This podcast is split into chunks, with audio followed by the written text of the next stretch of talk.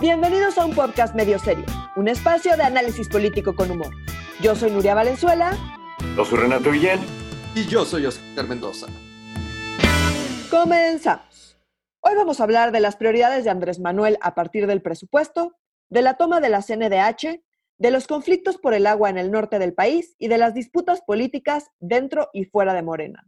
Ay, las disputas políticas dentro y fuera de Morena, carajo. Como, como qué divertido es ver a, cómo Morena heredó eh, las tribus del PRD, ¿sabes? Pero como más gacho todavía y como más intenso y como que irónicamente hay más gente que quiere dirigir Morena que perredistas vivos, ¿no? O sea, Pero perdón, estoy empezando por el final, queridos amigos, querida audiencia. Lo importante, lo que nos truje, lo que realmente nos afecta a todos los habitantes de este país, es el paquete económico. ¿De qué? ¿De qué tamaño viene el paquete, muchachos? ¿Es un paquete grande? ¿Es un paquete doloroso? ¿Es un paquete largo? ¿Es un paquete rico? Güey, lo estás haciendo mega albureable el paquete económico. Oscar se dio cuenta del albur, Renato. Oscar se o sea, hasta yo puedo darme cuenta que quieres alburear al paquete económico. Vamos yo lo sé, por eso lo hice así. Basics. Exactamente, ya para que tú lo cacharas es que sí fue poco sutil. ¿Qué? Pero, ¿de qué? ¿Cómo va? Este, es, el, es, el, es el presupuesto, ¿no es cierto? es todo el dinero del que disponemos ahora. Así es, así es, es el presupuesto. Del que, ojo, no es del que disponemos, es del que esperamos disponer para el año que entra. Y ah, cómo empezamos a usarlo. Y eso es importante. Entonces, por eso quiero empezar con el tema de los famosos criterios de política económica, que son los cálculos que hace Hacienda de cómo nos va a ir el próximo año económicamente. Y a partir de esos cálculos, pues determina cuánto dinero va a poder recaudar y de ese dinero que va a poder recaudar, el presupuesto como tal, pues ya es cómo lo piensa repartir en las distintas actividades de gobierno. Mm, eso es lo que se entregó. Entonces, Empezamos con los criterios de política económica. Suelen ser optimistas, lo cual quiere decir que pues, eh, eh, están contemplando más dinero del que quizá en verdad vayamos a tener, pues, lo cual implica necesariamente ajustes. Entonces, eh, no son particularmente optimistas, digamos, pero son más optimistas que lo que están previendo los analistas económicos. Entonces, están estimando que para 2020 la caída del PIB sea de 8%. Eh, los analistas andan rondando más por ahí del 10%, algunos un poquito más. Eh, y dice que para el 2021 va a haber un crecimiento eh, con respecto al año previo, es importante, de 4.6%. O sea, perdón, perdón, pausa, pausa. O sea, del el año que entra vamos a crecer 4% más de lo que estábamos antes de la pandemia o vamos a crecer... No. O sea, caímos 8%, entonces dice, 8% el año que entra nos vamos a recuperar un poquito más de la mitad.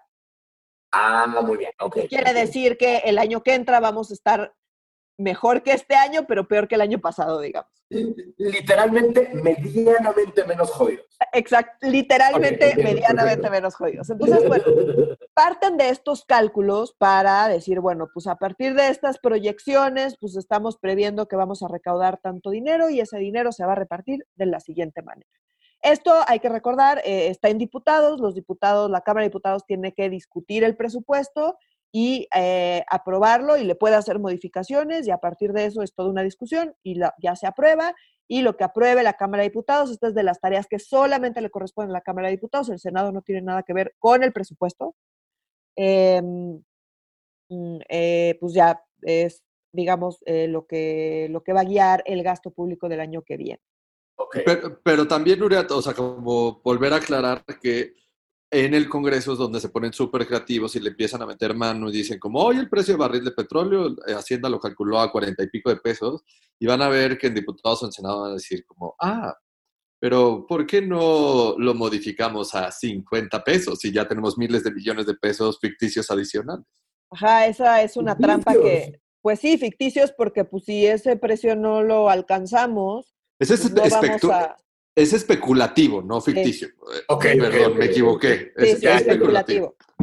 Ah, vaya, pensé que iba a ser como ahora los billetes cuestan pancholares y entonces así de que una, no, moneda no, no. no, no, somos Venezuela, no, no somos Venezuela. Esto no afecta, esa es labor del Banco de México y el Banco de México lo hace muy bien, independientemente de las cuentas alegres de Hacienda y de diputados y del Senado. O sea, porque, ojo, la ley de ingresos sí pasa, pues es una ley y sí pasa por ambas cámaras, pero el presupuesto que es cómo se va a utilizar ese dinero, cómo se va a gastar el gobierno el dinero, eso solamente le corresponde a diputados. Es un poco complicado, pero sí. la ley de ingresos tienen a finales de octubre para aprobarlo, este, entonces pues ya veremos cómo toda esta discusión, pero Nuria, ¿cuáles son los principales, como las prioridades presupuestarias? Porque en esto yo no me meto que Nuria es la que se vuelve loca con su paquete presupuestario. Así yo por eso preguntaba qué tan rico está el paquete. Eh, pues en términos generales, pues como no nos está yendo bien y no esperamos que nos vaya bien, pues no está muy rico el paquete, pero eh, sí es muy interesante ver cuáles son las prioridades reales del gobierno. Año tras año, llevamos, Oscar y yo creo que como ocho, años diciendo que lo que no tiene presupuesto no es prioridad, por más que declaren que sí lo es. Entonces acá destacan algunas cosas. La primera es que lo que sí es prioridad, sí o sí o sí, es el aeropuerto de Santa Lucía, que tuvo un incremento de 280% en términos reales. Pues pasó de un presupuesto de 5 mil millones a un presupuesto de 20 mil millones. Eh, entonces, esto definitivamente es prioridad eh, por donde lo veas, ¿no? O sea, si hay hermanos consentidos, si hay hijos consentidos no, por, encima, por encima de otros, por más lo que digan los papás. Sí, sí, sí. Y el otro que también es un consentido es el tren Maya, ¿no? Entonces, de hecho, pues turismo se ve, se ve bastante afectado, salvo por el tema del tren Maya. Eh, que tuvo un aumento de 44% en el presupuesto y pasó como de alrededor de 24 eh, mil millones a 36 mil millones, ¿no? Entonces, estas grandes obras de infraestructura que AMLO lleva cacareando desde hace mucho tiempo, pues sí son prioridad y tienen presupuesto.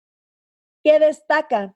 Que hay programas que han sido muy cacareados, que en principio son parte de la estrategia clave de AMLO, que tuvieron recortes muy importantes. En particular, jóvenes construyendo el futuro que tuvo. Oye, espérame, también la refinería aumenta, ¿no, Nuria? no, la refinería es de las pocas cosas, eh, de la, de, es la obra de infraestructura destaca, eh, porque tuvo una reducción en términos reales de 6%. Entonces, como que le bajaron al tema de la refinería y se van a enfocar más en el tema del aeropuerto y el tren Maya. Oye, Nuria, y esta pregunta la hago todos los años porque es súper importante esta aclaración, o sea, porque yo justo acabo de cometer el error que todo el mundo comete. Yo dije, ah, la refinería tiene más dinero. ¿Me puedes explicar? O sea, es que esto sí es súper importante entender, como los números que vemos en el presupuesto, en el proyecto de presupuesto y de ley de ingresos para 2021 no son comparables con los de 2020. Esta justificación técnica pido que la hagas todos y cada uno de los años, porque es importantísima, porque todo el mundo la caga en eso, y yo no me eximo de esos errores. Todos y cada uno de los años hago esta aclaración. Eh, nada más esta semana ya llevo varias conversaciones de WhatsApp donde me mandan cuadritos y digo, eh, em, ojo con esa comparación porque no está deflactado. ¿Qué quiere decir? De un año para el otro, los precios de, de, de manera generalizada, unas cosas más que otras, pero van subiendo es un fenómeno económico normal que se llama inflación. Aumentan los precios. Entonces, si tú comparas el presupuesto de un año con el otro, no estás tomando en cuenta la inflación. Entonces, muchas cosas parece que subieron un poquito y no es realmente que subieron, sino que el gobierno nada más le aumenta la inflación y en realidad en términos reales, pues está igual o a veces puede ser hasta un poco menos en términos reales que el año pasado. ¿Ok? Es súper importante que cuando lean, revisen, les lleguen cosas de presupuesto que comparan un año con el otro, es muy importante que en algún lado diga en términos reales, a precios de, y, que aclaren qué año están usando como base de comparación, en fin. Si ustedes ven eh, montos nominales y comparación de montos nominales, eh, huyan de ahí porque eso no está deflactado y no son comparables así, ¿ok? Entonces es... Y, y cuéntenselo a quien más confianza le tengan. Exactamente, cuéntenselo a quien más confianza le tengan. Todos los años lo repito y lo seguiré repitiendo. No dice en términos reales, la comparación no es adecuada, no le hagan caso, es muy importante que diga en términos reales. Creo que en general esto ha mejorado, en los medios de comunicación era un problema súper grave y ahorita muchos medios de comunicación eh, ya lo eh, ya agarran la onda y lo hacen bien. Entonces, nada más acuérdense de encontrar que diga en términos reales o a precios de eh, un año en particular, quiere decir que eso está deflactado. Y que, pero qué jodido que nuestros salarios no crecen en, en esos términos, ¿no? Pues deberían, en, teoría deberían, pero pues sí, no, no, no sé ustedes muchachos, pero yo, yo, yo no, no, no, no, no, no, O sea, pero seguramente muchos de nuestros podescuchas tienen este mismo pedo. no, no sé qué es eso. No, no, no. no, no idiomas no se los vengo manejando. Pero no, de verdad, o sea, es súper importante esta aclaración que hace Nuria sin ninguna broma y sin ningún ruido en medio. O sea, sí es súper importante leer los números de esta manera. Y ahora sí, Nuria, sí te preguntaría como de tus hallazgos y, y prioridades más allá de aeropuerto y qué más te, te encontraste dentro del paquete económico y la ley de ingresos? Creo que a mí, les digo, lo que más me sorprendió fue el recorte de 20% a jóvenes construyendo el futuro. Porque... pero ellos van a cambiar el país, ¿no? Exacto, porque AMLO dijo desde su libro, que, que, yo leí, ¿se acuerdan que siempre lo menciono? Pues hay que sacarle jugo, dolorosa, muchachos.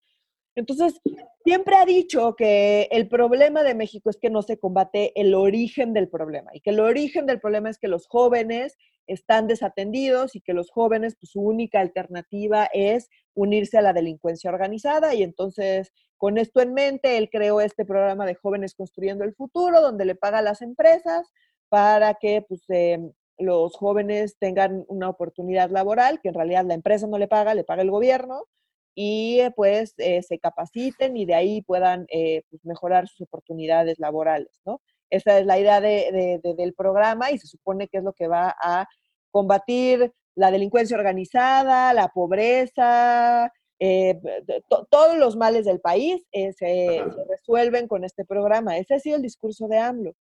Y este programa lo recortó, recortó su presupuesto en 20% en términos reales. No manches. Pero lo más chistoso es que dijeron, lo vamos a fortalecer, a pesar del recorte. O sea, ¿que qué? Pues no sé, porque vamos a pegar más dar dinero. ¿Les vamos a hablar más bonito? no, no sé, no sé, porque es dar dinero. ¿Cómo van a fortalecer dar dinero si hay menos dinero? Pero entonces, me estás diciendo, Nuria, que las promesas de Andrés Manuel López Obrador solo funcionaban para ser electo. ¿Cómo? Entonces todo fue una un sucio truco eh, de campaña mediático. Pues yo creo que... Lo que dice? Pues yo creo que sí han de haber hecho encuestas. O sea, a mí lo que me sorprende también es que hay ah, elecciones ya sé que parezco disco rayado, pero las elecciones intermedias son el año que entra, que es el año donde va a aplicar este presupuesto. Eso es lo que me llama la atención. No sé si quizá el programa este de Jóvenes Construyendo el Futuro no ha aumentado mucho su popularidad entre los jóvenes, entonces se dio cuenta que pues, electoralmente no es donde hay que invertir. La verdad es que estoy elucubrando, no tengo idea por qué pasó esto, pero sí me llama mucho la atención. Eh, más allá del tema electoral, pues como discurso es súper incómodo decir que esta es la solución a todos estos problemas y luego pues llegar y recortarle el presupuesto de ¿no? Eh, pero bueno. ¿Y los viejitos? los viejitos aumentaron en términos reales 1%. en términos reales, entonces la inflación más 1%, pues. Oye, y hay un montonal más de recortes, ¿no? También en otros temas. O sea, sí, eh, eh, eh tendremos oportunidad de hablar del paquete económico. vamos a ir tocando. Voy rapidísimo a las cosas. Yo debo decir que yo no me he metido yo, yo, yo con mis eh, con mis numeritos a yo hacer los cálculos, entonces esto lo saqué solamente de fuentes que dijeran en términos reales. Eh, entonces, a ver, rápido, en, temas educativos, eh, pues destaca el recorte importante que hubo para eh, todas las escuelas normales, para la, la coordinación de las universidades del bienestar, mantiene el mismo presupuesto que el año pasado, cuando hemos dicho en este podcast un millón de veces que este programa no está funcionando, las universidades no están operando, la gente está tomando clases ahí medio en la banqueta y eso es antes de la pandemia y ahorita, o sea, ¿Por qué le mantienen el presupuesto a esto y le recortan escuelas normales y a capacitación docente, que se recortó el presupuesto en casi 50% cuando en el contexto de la pandemia, de verdad... Es que vean lo ilógico, o sea, como, o sea, como toda la, la, pregunta hoy en día es cómo chingados podemos educar a los niños y a los jóvenes y a los adultos a distancia, porque a distancia, por lo menos este año, o sea, se ve complicado y se estima complicado que regreso a clases sea de manera, este, de manera real, aunque sea para 2000, de manera presencial para 2021. Entonces yo creo que ahorita la pregunta y el gran pinche reto es cómo damos clases a distancia. Entonces yo esperaría un aumento cabrón en acceso a Internet para todos, que sé que le están metiendo bastante a la compañía. Ahorita yo traigo, traigo los datos porque el presidente trae ahí un programa de Internet para todos y que está compitiendo con Telmex. No sé si se acuerdan con eso. O sea, una cosa muy cagada. Es como primero el Estado le vende Telmex a Slim, lo privatiza, pero después el Estado hace un Telmex. Pero bueno, pues este, de estas cosas hermosas. O sea, y, invertir en capacitación, invertir en equipos de cómputo para los profesores, asegurarte que tengan conectividad este, dentro de sus casas. O sea, como siento que las preguntas son otras y el acceso a la educación. Pero esto también es una oportunidad para este presidente. O sea, como el acceso a la educación cambió todo y Andrés Manuel quiere que todo el mundo se pueda educar y que tengas acceso a la educación, que no estés en, la, en, en el crimen organizado en el crimen pequeñito y que no estés robando y que estés ocupando y que ocupado y que esa es la solución. No hay que gastar en construir una infraestructura, hay que gastar en que los chavos tengan una educación de calidad y que haya la infraestructura suficiente. Hoy en día sí creo que la pregunta es cómo lo hacemos dentro de sus hogares. Exacto, y, en educar y capacitar a los maestros. Buena conectividad maestros capacitados, o sea, como no es que a la Universidad Benito Juárez ahora va a tener su canal y que también a las 11.45 de la mañana empiece el curso de contabilidad cero, no, o sea, es ilógico, o sea, como eso sí pasa por capacitar a maestros en específico y dar clases pues más a la antigüita. Esto es, me impresiona que esto no sea la pregunta y que no hayan cambiado las prioridades y le sigamos metiendo como construyamos este, universidades Benito Juárez. No, y no solo eso, sino que recortaron justo los programas que tienen que ver con capacitación docente. O sea, perdón, pero si en algún momento los docentes necesitan capacitación para adaptarse a la realidad que estamos viviendo, es ahorita. Completamente de acuerdo. Están recortando justo programas que pues, serían clave en el contexto de la pandemia. Entonces, la verdad, sí el tema de la educación me parece grave. Eh, después, estados y municipios rápido, pues tuvieron una reducción en términos reales de 5.5%. La Guardia Nacional, muchachos, ¿esa qué creen? ¿Subió o bajó? No, obviamente no, subió. No, y Nuria, el, Fondo de Fortalecimiento para la Seguridad de los Municipios lo desaparecieron, el Fortaseg. O sea, que es un subsidio que da la federación, como diciendo, como no alcanzan los recursos y al Fortaseg se, puedes acceder y tener acceso a esos recursos diciendo, estoy capacitando a mi policía, esto lo está haciendo bien. O sea, como si depende por una, una serie de indicadores, sí, fifís y neoliberales, sin duda, pero que sí, que son medibles y que puedes decir como, ah, este municipio sí está haciendo esto, esta alcaldía sí está haciendo esto, por lo tanto, el Estado, la federación te apoya y te pasa más, te pasa más millones de pesos para que sigas fortaleciendo las capacidades, para que lo sigas capacitando, para que compres este, chalecos antibalas, para que compres, este, para que compres patrullas, para que los pues, capaciten en derechos humanos, por cierto. Si están centralizando todo el tema de seguridad en la Guardia Nacional, pues lo que hicieron fue que le quitaron estados y municipios y pues se lo pasaron a la Guardia Nacional, que tuvo un incremento real de casi 18% en términos reales. Además, es un desmadre la Guardia Nacional. ¿se acuerdan que, madre. ¿Se acuerdan que se supone que es civil?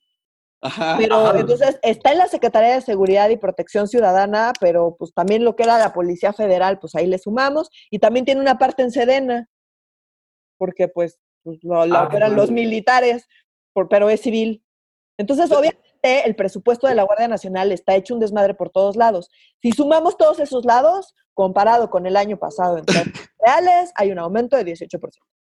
Está muy cabrón, está muy cabrón. Está muy cabrón. Sí siento que las preguntas son completamente incorrectas y es ante el contexto histórico que está viviendo todo el mundo, como no, no es una cosa específica de México, que hay que replantearnos todo, el cómo gastar, que va mucho más allá de austeridad, sí a la austeridad, porque no, no hay dinero, o sea, como eso ya está más que claro, pero ¿cómo gastas tu dinero? O sea, como, ah, pues construyamos universidades a los cuales no pueden ir alumnos, quitémosle recursos de capacitación a los maestros, pues porque pues, no se necesita.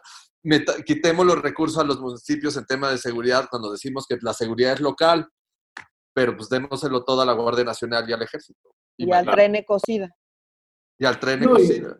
La neta, la neta, la neta, si hubiera una, un interés genuino en la educación, por parte de la 4T, pues no se necesitaba Moctezuma su secretario de Educación, digo, también, no, no sé, a lo mejor es un síntoma sutil de una enfermedad muy grave, pero pues, o sea, digamos, presidente de Fundación Azteca, o sea, como que no, la verdad, no, no, no, no me suena muy digamos. Ese es, yo creo que es una posición política, te podría decir lo mismo, Choi Fed fue secretario de Educación, o sea, como, me te puedo dar una repiriqueta de perfiles súper políticos al frente de la Secretaría de Educación Pública en el pasado. Que son necesarios porque acuérdense que hay que lidiar con todos los sindicatos y cosas, eso es un es un tema complicado. La Secretaría de Educación Pública en México. Y tiene uno que ser mafioso, muy cabrón. Y tienes que ser medio mafioso para poder manejar eso.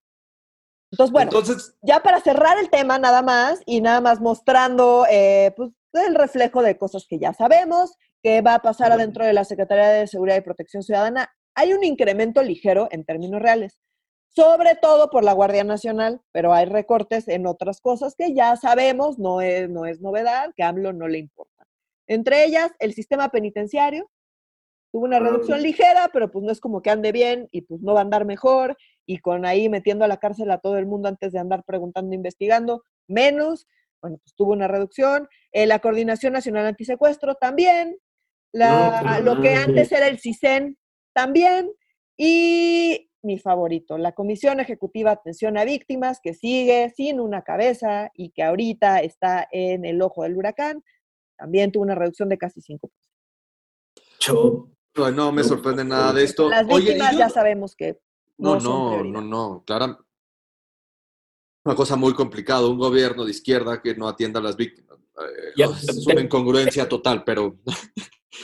Y es el siguiente tema, porque se acuerdan de la que decíamos, por cierto, ah, ¿qué pasó? yo quiero embarrar a Nuria como lo hago todos los años, porque tiene una gran expertise, si tienen dudas del presupuesto, escriban a las redes sociales de Medio Serio, porque de verdad Nuria sabe un montonal, este, altamente recomendable. Y la última cosa que sigo del paquete económico, que hemos hablado mucho del de egresos y poco de la ley de ingresos, es que Andrés Manuel sí mantiene su compromiso político electoral de no aumentar los, los impuestos, que tendría toda la lógica en la crisis económica en la que nos encontramos, y con la economía tan detenida, que aumenten impuestos como el, de, como el IEPS, por ejemplo, para un tema de aumentar el de recaudación para refrescos o este, con medidas prohibicionistas como tipo la de Oaxaca, pero metiéndole impuestos. Entonces, no está modificando impuestos, la iniciativa que hay de modificar este, este, el impuesto este, especial sobre producción y servicios. Son temas técnicos, no, hay,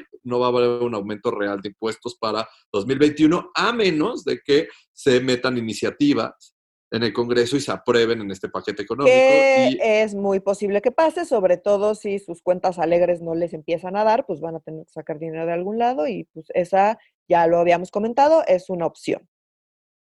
Completamente de acuerdo, que eso lo hablamos justo la semana pasada, ¿se acuerdan? O sea, que es uno de los temas que ya hay iniciativas presentadas de esto. Es lo único que, este es un tema que les prometo que vamos a seguir hablando, nada más para tenerlo presente, eh, la, ley de ingresos tiene como límite de aprobación el último día de octubre y el presupuesto de egreso, que es facultad exclusiva, como lo dijo Nuria hace unos minutos, solo de diputados, tienen hasta el 15 de noviembre, entonces tenemos todavía mes y medio, no más, ya me estoy saltando septiembre, muchachos, como sí. o sea, pues tiempos de pandemia. Este año ya da lo mismo, un mes más. Sí, exacto. O sea, hoy literal me estaba bañando y me di cuenta como pues, ya va a acabar el año, güey. O sea, falta bien poquito, güey. Y en este desmadre como que me, me parece la vuelta a la esquina el 2021. Yo estoy así de que qué día es hoy, el 84 de marzo, septiembre, o sea, de, así, andamos. Sí, septiembre. Ya, el tiempo es un constructo, el tiempo es un constructo social, valedores, no, no, redes de la gente que les quiere decir qué día es. Pero oigan, ya va a ser el grito. Ah, sí, cierto, llevan su antorcha. Recuerden, 500 personas y hacer el zócalo con sana distancia, que no va a suceder. No, mira, al menos no va a haber fiesta, fiesta. Yo, la neta, ¿se acuerdan que decíamos que sí iba a haber fiesta, fiesta o no? Me, me, me da gusto que no, que no sea multitudinario al menos. Ay, Renato, si el presidente está convocando a gente el, ¿qué mensaje estás dando a la nación? O sea, lo que le estás diciendo es, con sana distancia sí juntémonos a echar la peda. Y los mexicanos, pues la verdad, somos responsables, ya pedos, pero... ¿cuál sana distancia? No somos responsables, pero el ser humano no es responsable. no, o sea, ahí Nuria trae todo un viaje sobre la... mundial, especie fallida, pero bueno. Especie fallida es el nombre de la banda de Nuria, ¿no? Güey, es un rock súper pesado el de Nuria. Somos especie fallida y no tocan, así dejan los instrumentos y se van. es un happening. Oigan, mi gente, hay un, hay un tema que tenemos, que tocamos tangencialmente y luego creció y creció y creció y ahora es de cámara, un movimiento absolutamente inesperado, pero por otro lado completamente esperable, estoy pensando, eh, eh, la, toma de la eh, Comisión Nacional de Derechos Humanos Federal, la que está en el centro, porque yo había estado asumiendo que era la de, la de Avenida Universidad. No, no, estas son las oficinas operativas donde atendían a víctimas directamente. Exacto. O sea, la CNDH tiene pues varios edificios. Correcto. ¿no? Entonces, uno de estos edificios es este que está en el centro, que es el de República de Cuba, si no me equivoco. Correcto. y en este edificio, lo, lo íbamos a mencionar la semana pasada y lo sacamos de los temas porque ya teníamos muchos temas. Y es que hay una, hubo una mujer que tuvo una reunión en la CNDH, justo en estas oficinas, en la semana pasada. La reunión no salió bien y ella se amarró una silla a modo de protesta. Y pues era una señora amarrada en una silla dentro de las oficinas de la CNDH del centro y esa era la nota la semana pasada. Y esto empezó a crecer. Entonces, la mujer que se amarró a la silla es Marcela Alemán, que es madre de una víctima de violación y explotación sexual de una niña de cuatro años. Cuatro años. Ay, no manches. Pues, imagínate como la desesperación de la mamá de llegar a la CNDH y no sentirse atendida, ni procurada, ni nada, pues la señora agarró y se sentó en una silla y se amarró en una silla y esto empezó a... Porque le dijeron que eso no era facultad de la CNDH, es cierto. O sea, no es facultad proveerle justicia a la CNDH, pero pues sí emitir recomendaciones que nos sirven de mucho para que investiguen su caso y que esa es facultad de la Fiscalía Local o de la Federal en algunos casos. Pero a ver, esta señora le violaron a su hija de cuatro años, o sea, ella le da igual, ella ve víctimas en, de la puerta, va y... Estoy completamente de acuerdo, nada más... Es que nada más que este gobierno es tecnócrata cuando se le hincha el huevo. Y esa respuesta fue tecnócrata y me vale madres. O sea, como, o sea, como todos son unos fifís y unos neoliberales. Ah, pero cuando en la CNDH va una víctima y sucede esto, ay, es que eso es facultad del Estado, señora, no podemos hacer nada. Vaya y busque justicia en otro lado. Vaya y busque eh, justicia en la Comisión Nacional de Víctimas, que no tiene cabeza porque no a nadie le importa. Entonces, bueno, ¿qué pasó? La, eh, Marcela Alemán se amarró una silla y después al día siguiente llegó Yesenia Zamudio, eh, que es madre de una víctima de, feminicidio, y ella empezó a convocar a otras mujeres a participar en la toma de la CNDH. Y pues empezó a armar el borlote y pues resulta que tomaron la CNDH. Un montón de mujeres y de colectivos feministas y demás. Entonces, eh, ahora la CNDH, eh, bueno, e, estas oficinas de la CNDH son Ocupa, Casa de Refugios, ni una menos, esta es, es, un nuevo uso de las instalaciones. Y pues se armó un desmadre, ¿por qué? Porque empezaron a eh, intervenir los cuadros que estaban adentro de las oficinas de la CNDH y los muros. Y empezaron a subir fotos a redes sociales con... Hay mucho fake news. Hay mucho fake news y es una de las cosas que quiero aclarar. Entonces, ¿ellas qué hicieron? Es una especie de... Es una protesta eh, pues muchos califican de violenta, pero pues me parece que intervenir, intervenir cuadros y poner... Porque secuestraron, secuestraron por un ratitito a 10 funcionarios públicos, pero eso los liberaron el mismo día. Pero los liberaron el mismo día y llevan ahí ya varios días y en esos varios días, de hecho, ya dejaron entrar medios de comunicación y mm, pues, los teléfonos, las computadoras, el móvil, todo está bien. ¿Qué es lo que hay? Hay pintas en las paredes y hay cuadros intervenidos. Los cuadros son de nada más y nada menos que Morelos, Madero, Hidalgo y Benito Juárez. Y pues, pues AMLO le pudo, le pudo, le pudo que, no le, respetaran a sus héroes patrios. Y de nuevo es esta, ahí sí creo, me o sea, pero voy a utilizar el argumento Andrés Manuel entre la pelea entre liberales y conservadores. Miren los conservadores cómo se están poniendo, es decir, cómo están dañando el patrimonio de la nación, este, interviniendo estos cuadros, o sea, haciéndole pintas a estos cuadros, o sea, como frente a la violación de una niña de cuatro años, al asesinato de una mujer, neto, a los conservadores les importa unos No de una, de cientos, de miles. no, no, es que me vale madre eso, o sea, como o sea, como la preocupación y el discurso de algunos si sigue siendo los cuadros o no cuadros. Y discúlpame, el presidente está en esa pinche discusión. Mis cuadritos o no mis cuadritos, y están fregando. Que no está de acuerdo porque hay que respetar, y ni siquiera respetar, no, hay que respetar a Morelos. eso dijo, eso dijo, que hay que respetar a Morelos. Y que ellas no sabían de historia, porque pues si sabes de historia, obviamente respetas a Morelos.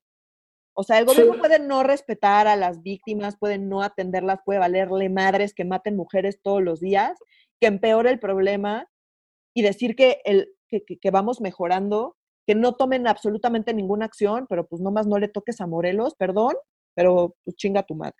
Ya sé que lo, o sea, como que no, no, no es razonable. No, bajo ninguna Y después que después la, declaración además, o sea, como todas las declaraciones de la semana pasada y las de esta semana del presidente López Obrador y de toda esta administración, pero especial del presidente López Obrador, es esto ha crecido y tiene que ver con intereses políticos y de extrema derecha y de extrema izquierda los que las convocaron a hacer esta toma. Porque de nuevo llegamos a este discurso para Andrés Manuel solo hay las víctimas que él decide que son víctimas. Y el que maten a cientos de mujeres al año, el que violen a las mujeres, ellas no son víctimas. Y esta declaración a mí sí me sorprende. O sea, vean lo que dijo el presidente López Obrador en días pasados. ¿Qué es mejor, tener organizaciones de defensa de derechos humanos o combatir al régimen que viola los derechos humanos? El Estado mexicano era, lo pongo en grandes mayúsculas, era el violador principal de los derechos humanos. No pinches mames, sigue habiendo un chingo de mujeres asesinadas, un chingo de mujeres desaparecidas, un chingo de mujeres violadas. Y un, gobierno que no hace nada. No, porque ni siquiera, por, por cierto, nuestro propio presidente ni siquiera puede reconocer que la violencia de género aumentó cabrón durante los tiempos de la pandemia. Esos son inventos de los conservadores y una lucha para desestabilizarlo y no es cierto. Y aquí El número quiero... de denuncias ha aumentado sí, y por supuesto. Y aquí quiero agregar algo importante. ¿Recuerdan, eh, o sea, la marcha a la que fuimos miles y miles y miles de mujeres que no nos dejaron llegar hasta el Zócalo? En fin, o sea, como nos pusieron trabas, igual fuimos. Y fue, justo unos días antes de que empezara todo el tema de la pandemia. Entonces, pues pandemia o no pandemia, el enojo ahí sigue, los reclamos siguen vigentes. Es más, no solo siguen vigentes, sino que han aumentado durante la pandemia. Entonces, pues yo no sé dónde pensó este señor que sí iba a ir todo ese enojo, todos esos reclamos legítimos y todo este problema que solamente ha empeorado.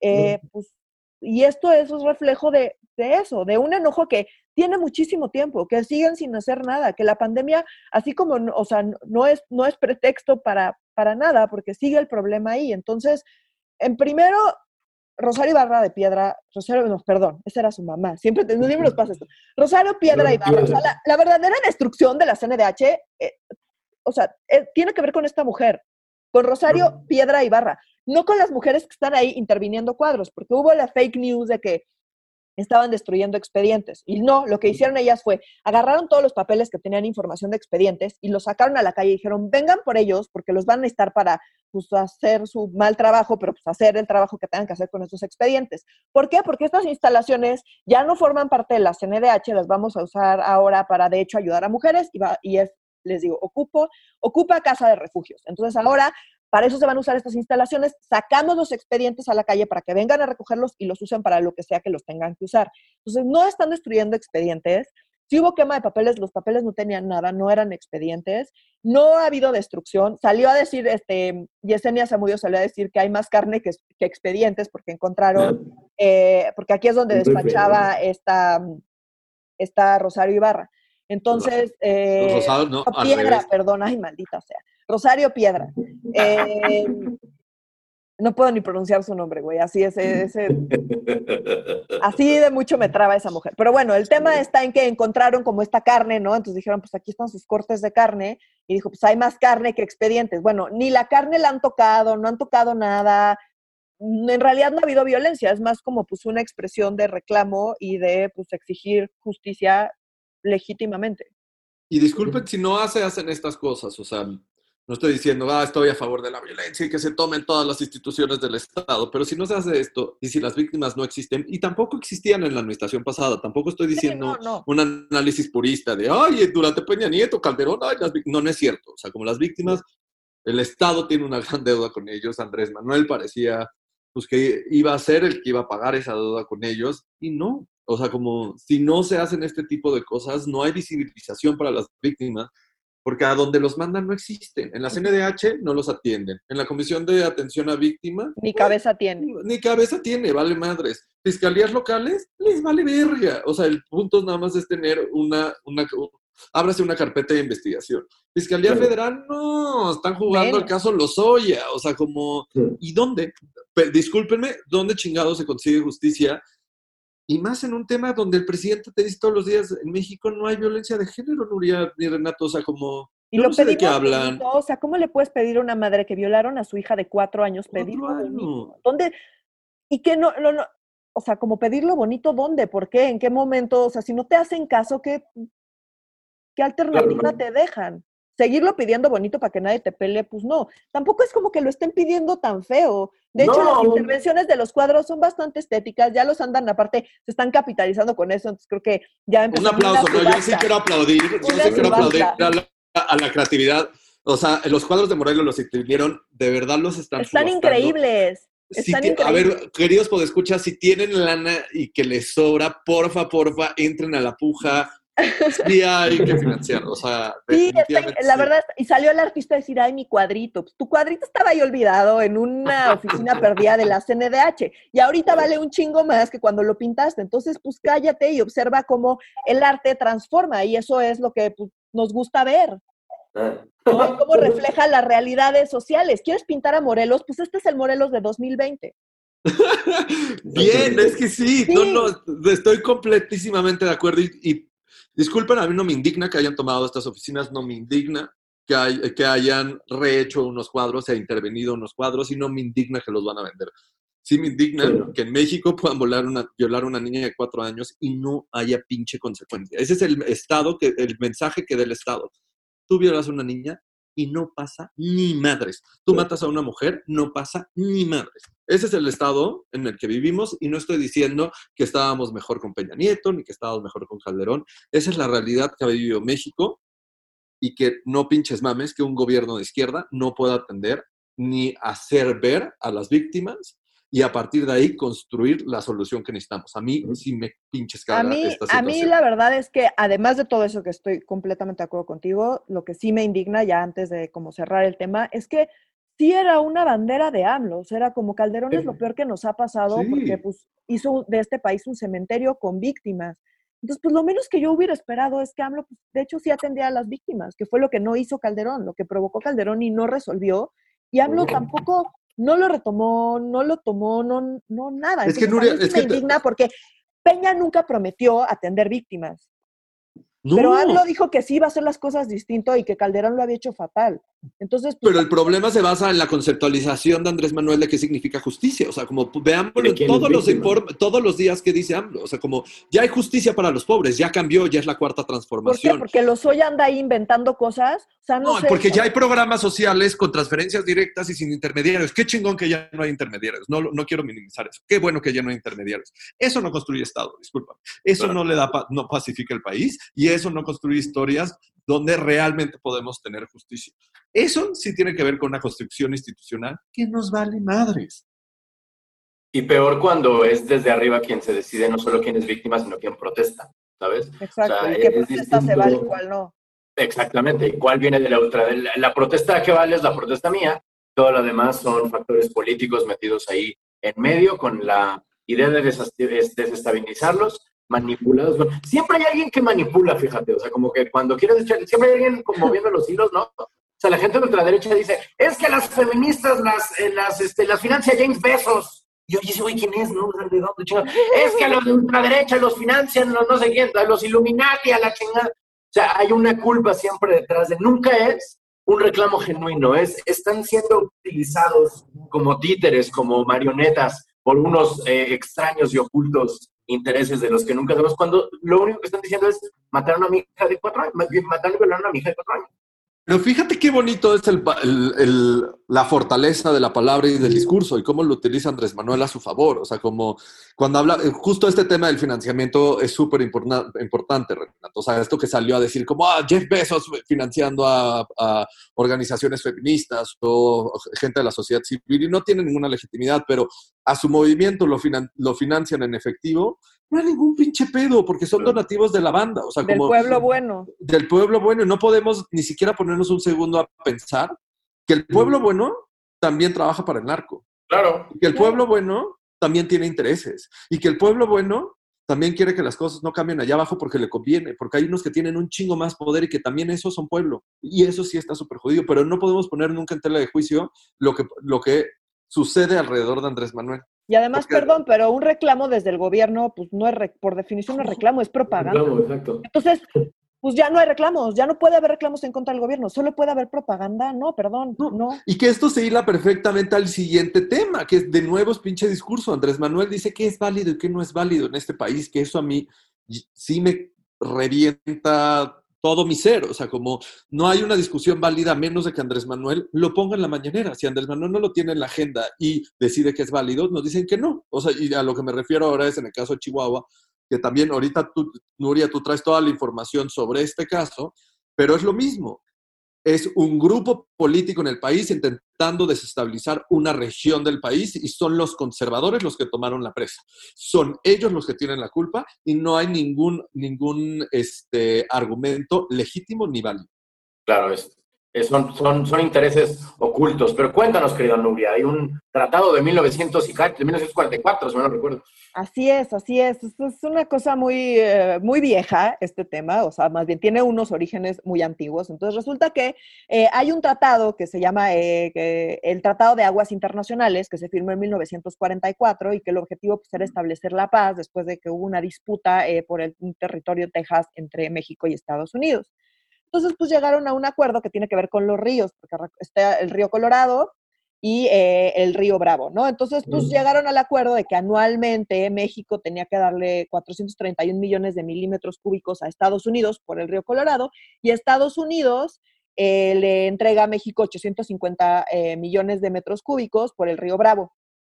Ok, entonces nosotros le metemos por el Colorado y ellos nos lo meten por el Bravo. Exactamente, entonces... Que tiene lógica, compartimos una frontera con un río que le sirve a ambos lados, ¿no? O sea, como el agua no es, o sea, no está más del lado mexicano, en realidad la frontera es el río.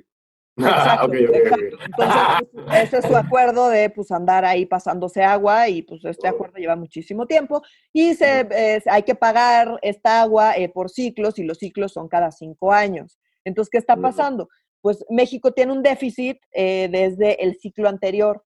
Está por terminarse el nuevo ciclo y entonces el gobierno actual no quiere em, caer en deuda con Estados Unidos y quiere pagarle el agua que le debe por este tratado. Y, vemos este, el agua en este país me lleva la Exacto. Entonces, eh, entonces, pues la Conagua pues, eh, intensificó el tema del desfogue de la presa de la Boquilla, que está en Chihuahua, para pues, poder dar cumplimiento a, pues, a esta obligación de agua desde 1944, que, que insisto, teníamos tenemos arrastrando un déficit y el gobierno no quiere aumentar ese déficit y no quiere meterse en problemas. ¿Qué es lo que está pasando? Pues que eh, los pobladores de Chihuahua dicen, pues tenemos ahorita una sequía y si tú le pagas todo el agua a Estados Unidos, nos vamos a quedar sin agua para nuestros cultivos y de por sí ya estamos mal y pues no nos vamos a estar peor. Entonces, ellos están intentando detener Mm, eh, el desfogue de la presa, pues para que no les quiten el agua, que pues ellos dicen que van a necesitar porque están en eh, una sequía. Y pues ese es el conflicto que hay en el norte por el agua, porque el gobierno quiere pagarle el agua a Estados Unidos que le debe y los pobladores de Chihuahua pues no quieren que se les pague porque se van a quedar sin agua para sus plantíos. Y por cierto es el gobierno de Corral, este, que es estatal, es panista, por cierto. O, sea, como o sea, como esto es una prerrogativa a nivel estatal, no federal, por cierto. Ajá, ajá. Ah, carajo. Pues además de todo. y, temas de agua en el norte del país tiene toda la lógica que sean súper extremos y polarizantes. Pues claro que no quieren que se lleven el agua de la presa, pues porque de eso depende, en sequía, imagínate. Todo el es un desierto, güey. O sea, como Sonora, toda la parte norte del país, no vamos a hablar de esto, pero es un desierto. Entonces, imagínate que ahí hay un chingo de agricultura. Muchas gracias, eh, Oscar. No, no, no, sabía. güey, me parece muy obvio, güey. O sea, como por qué se vuelve tan polarizante. Pero pues el conflicto escaló, ¿no? Sí, el conflicto escaló, entonces se enfrentaron, digamos, como los pobladores de, pues, de esta región con la Guardia Nacional y hubo ahí una mujer muerta y un hombre gravemente herido. Entonces, pues está, digamos, muy intenso el conflicto en el norte del país y esta es la razón. Y bueno, aquí, pues, ¿qué fue lo que dijo AMLO? Oscar, cuéntanos. Ahí lo que dijo Andrés Manuel es que son intereses políticos, porque en, esas manifestaciones y cuando estaban tomando la presa, estaban involucrados exgobernadores, presidentes municipales, expresidentes ex, municipales, síndicos, y que es un tema político. Ok, sí, es un tema político. O sea, eh, que no es un tema político. Exacto. O sea, pero ya no es válido, ya no es válido tener esta discusión. Porque ya es un tema político y como pues, son los conservadores, entonces, pues en realidad yo diría que es un tema político para, para desestabilizar Chihuahua, ¿no? Porque, de nuevo, por eso dije el comentario de esto es una, esto es una decisión a nivel estatal, no a nivel federal. Entonces, entra la Guardia Nacional, ahí ya se vuelve federal por un tema de seguridad pública. Y no mames, de nuevo Andrés Manuel diciendo como, no, no, ustedes se equivocan ahí en Zonal.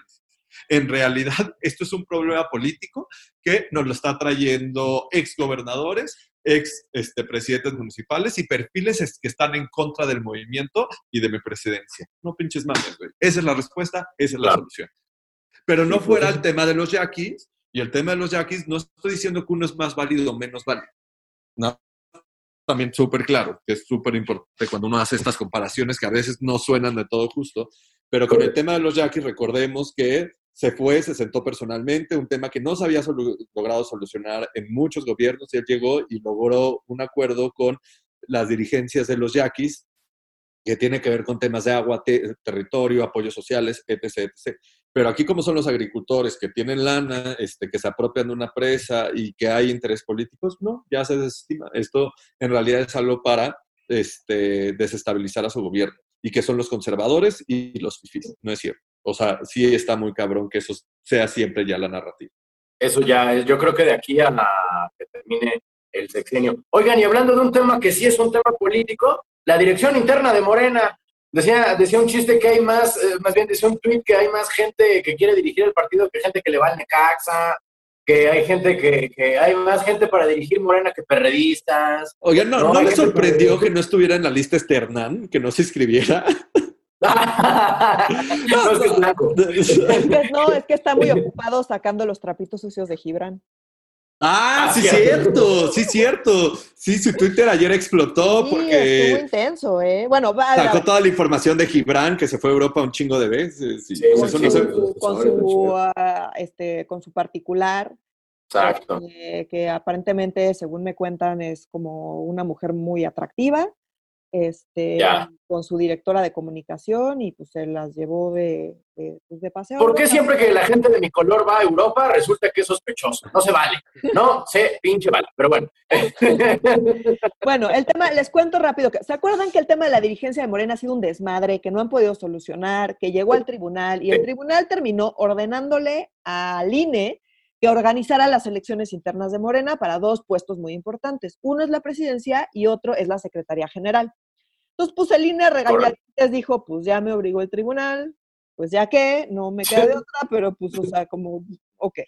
Entonces, eh, abrieron la convocatoria para que pues, se inscribiera la gente que estuviera interesada eh, por alguno de estos dos puestos y resulta que eh, hubo 105 candidaturas, 51 para la presidencia y 54 para la Secretaría General. Ahora el INE, como si tuviera su presupuesto, no tuviera cosas que hacer, tiene que revisar todas estas candidaturas y ver si cumplen con los requisitos.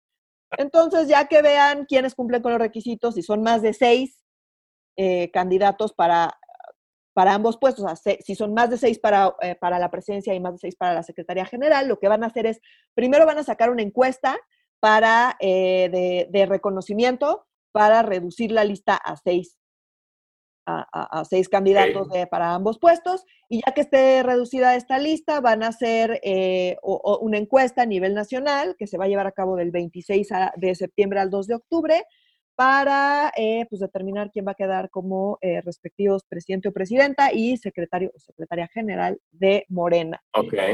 ¿Quiénes son los nombres? O sea, los, probablemente los seis que queden para la presidencia son Mario Delgado, Jade Kolpolevsky, Alejandro Rojas Díaz Durán, Gibran Ramírez, que es el del que estábamos hablando, Citlali Hernández y Porfirio Muñoz Ledo. Son los, digamos, los eh, que más han sonado para dirigir Morena. Los, los Sinister Six dirían en, en los cómics de Spider-Man. Ya, ok, ok, ok. Entonces, pues. ¿Y, eh, cuál, cuál, cuál eh, yo quiero, yo le apuesto a Porfirio? Pues no sé. Esa sería mi, mi, mi apuesta. Híjoles, yo. No, así, de plano, tampoco entusiasmo. Eh, solo no, Delgado. Gibran y Jade Cole no, y Delgado, mi tema es, yo diría Mario Delgado, pero siento que lo necesitamos en diputados. No, ah. cabrón, cabrón, más que nunca. El güey ya tuvo control total de su bancada y más en paquete. Con, tienes toda la razón. O sea, al, país necesita. El país, ¿eh? Ni siquiera Morena. El país necesita. No, el país. Por eso, Porfirio. Verga, que ha llegado las cosas que digamos, necesitamos a Mario Delgado ojalá no Y es como decir, necesitamos a Porfirio Muñoz Ledo. Güey, estoy cayendo en cuenta. Esto está muy Son tiempos extraños. así de mal Oye, Nuria, ¿y estás lista para decir que necesitamos a Monreal en el Senado? Órale. Yo creo que sí. Todavía no estoy lista, porque eh, no, no lo he hecho, o sea, particularmente bien. ¿No? sí, tiene un montonal de control de su bancada. Pues, mucho más que Delgado. de acuerdo, sí tiene control de su bancada. Pero y, a sus y a los radicales los A mí me preocupa, me preocupa, justo por eso me, preocupa más. O sea, a mí me, preocupa más Monreal. Me, gusta eh, por momentos olvidarme de que existe. Yo sé, es que es un viejo lobo Omar Prista, cabrón. o sea, by the way. Me parece más Sí, él también priista, él también solía ser priista. Si pudiéramos clonar a Mario Delgado, imagínate, güey, ya llegamos a ese punto donde nuestra mejor opción sería clonar a Mario Delgado. En ese mundo vivimos, güey, en ese mundo vivimos. Clonamos a Mario Delgado y le ponemos Luigi Gordo, así ya para que nadie la diferencia. Pero esto ha llegado, este, cuando les pregunten en encuesta abierta si se identifican con Morena, pues piénsenlo bien, si quieren a Gibran y al, frente de, al frente de Morena y como segundo a bordo a Tolini, híjole, sí es una dupla... Ah, sí, es la otra. Tolini se, se, se, inscribió para la secretaría. Pero cuenta bien quiénes son, o sea, porque si no, esto no jala bien, Nuria, porque uno está explotado, pero no todo el mundo conoce quién es Atolini, bien de dónde viene Gibran. Antolini era de 132, ¿no es cierto? en realidad, el, adecuado para decir esto es Renato, que es el que se sabe el chisme de todo el mundo desde 1990. Si das de cuenta, e, es el equivalente a Carlos Simas en Morena, o sea que Carlos Simas consiguió su puesto en el PRD Carlos con, la, con la huelga de la UNAM, o sea, pues es lo mismo. Y este Atolini con el de Dini era, era líder del 132 de la Ibero, si mal no recuerdo. No, es, este, me da pena decir esto, pero del ITAM. Ah, él es del ITAM.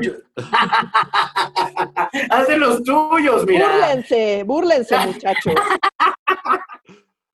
Sí, yo, a mí no me tocó, o sea, no me acuerdo de él en el ITAM, no sé si coincidimos o no, quizá coincidimos, pero estaba muy Creo que cuando 132 ya no. No, ya no, 132 es que ya no eres joven, Nuria, es que ya no, tú crees que saliste de la universidad, tú crees que sí, ya sé, pero saliste de, de, la universidad hace muchos años, saliste hace una década, güey.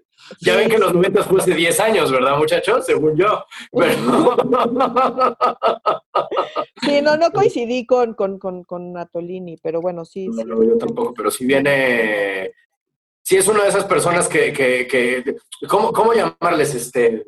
Eh, que a revistas es poco, ¿sabes lo que te digo? O sea, como ese es el tipo de, de perfil que viene, que se viene manejando. Pero bueno, mi gente, ya para acabar, para terminar con la larga semana que tuvimos, este, los nuevos partidos, que parece ser que, bueno, decíamos fuera del aire, que parece ser que puede ser que Calderón y el partido Calderón, México Libre, reviva de entre los muertos. No, es perdón, no es de Calderón, es de Margarita, es de Margarita Zavala. De Margarita, disculpe. Con el apoyo de su esposo que renunció al PAN para ayudar a la fundación de México Libre. Es que se llama México Libre, ¿no? Yo no puedo, Nuria, Es que, es que por eso no puedo. Libre. Es que por eso es México Libre, porque como el trago favorito es Cuba Libre, entonces México Libre ahora. O sea, antes de que me acusen de que, o sea, y de que nos acusen, que muchas veces nos dicen que somos unos cerdos neoliberales, super sí está muy cabrón. O sea, eh, la pareja eh, presidencial teniendo su partido está muy cabrón. Sí, no, yo estoy de acuerdo. A ver, pero, pero creo que es justo porque eso está muy cabrón y está muy mal, eh, eso no hace que lo que pasó con, con la decisión del INE esté bien y creo que por eso hay que separarlo. Entonces, a ver, ¿se acuerdan que desde hace un montón, ¿se acuerdan que desde hace un montón habíamos dicho que había siete partidos que estaban buscando el registro? ¿no? y que era probable que lo obtuvieran y demás, ¿no? Entonces, bueno, pues por fin fue, em, se tomó la decisión en el INE y resulta que no le dieron el registro a nadie, salvo, salvo a eh, Encuentro Social, que ahora pues se llaman Encuentro Solidario, que pues fue muy cuestionado que le dieran el registro. ¿Por qué? Porque pues hay ministros de culto que participaron. ¡Son cristianos! ¡Porque son putos aleluyos! No, pero además de aleluyos son, son ministros, o sea, como registrados en la lista de los aleluyos y registrados en la lista del partido, lo cual es ilegal, pero pues el INE como que decidió que eso no le importaba. ¿Por qué? Porque pues Encuentro Solidario, Encuentro Social, que es lo mismo, pues son aliados de, eh, de Morena. Entonces... A ver, ya, es como tenemos a todos para todo, es el Partido Cristiano, ya. Los aleluyos, a mí me gusta decir. Los aleluyos, ya. Pues bueno, los aleluyos. A partir del día de hoy, en Medio Serios, está prohibido decir encuentro social. O, ¿cómo se dice? Encuentro solidario, es que eso se me olvida. Pero bueno, los aleluyos, pues los aleluyos son aliados de Morena y esos, pues casualmente, a pesar de estar violando la ley, sí obtuvieron el registro. Ahora, México Libre, ¿por qué no obtuvo el registro? Bueno, pues en el INE argumentaron que porque 8.2% de, de los ingresos fueron de personas no identificadas. Eh, Incluyeron los de México Libre este tema de poder pagar con el famoso clip, este que ahora ya... Es una terminal, con tarjeta terminal Obviamente, o sea, como es que suena muy mal, pero a ver, no nos critiquen, o sea, como, pues sí tiene lógica, tienen redes súper conservadoras y gente con lana, pues no traen como efectivo como la gente de Andrés Manuel, no le pueden dar un sobre de un millón de pesos, entonces le dan un tarjetazo, ¿no? Que por cierto, el tarjetazo es, o sea, lo puede, o sea, como pues puedes saber de dónde vino, ¿no? Exacto, de hecho hay pues más, pues es más fácil rastrear el dinero de hecho así y se presta menos a malentendidos y pues están ahí los numeritos y el INE pudo haber investigado y puede, o sea, al revés, es mucho más transparente que te paguen con tarjeta que te paguen en efectivo en sobres de dinero. Claro. O sea, porque el argumento del INE fue como este 8% no, no podemos saber el nombre de las personas. Yo creo que ahí sí hubo un error de México Libre.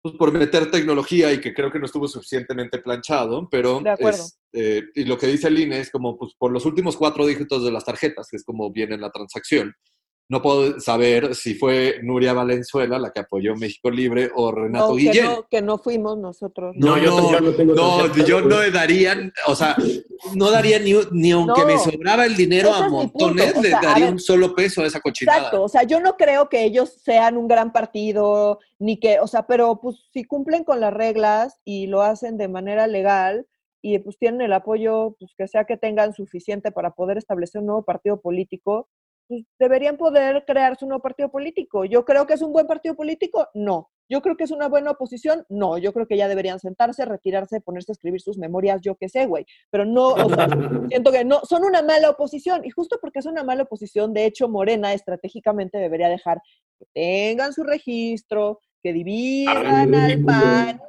y pues sí que existan ahí porque no, o sea, no van no es la oposición que se requiere para sacar a Morena de la presidencia y del gobierno, o sea, como no, no es la, no es la oposición que necesitamos, pero pues es la oposición que, que, existe, que está chafa y que pues deberían dejar que exista si cumple con la, con la ley. Y esta historia no ha terminado porque esta decisión la puede impugnar México Libre, ante el TRIFE, hasta el Tribunal Electoral. Tribunal Electoral del Poder Judicial de la Sí, no, ya no es TRIFE, sí, por eso dije TRIFE, hice ojos, es que yo sé que no es video podcast. Este, lo pueden impugnar.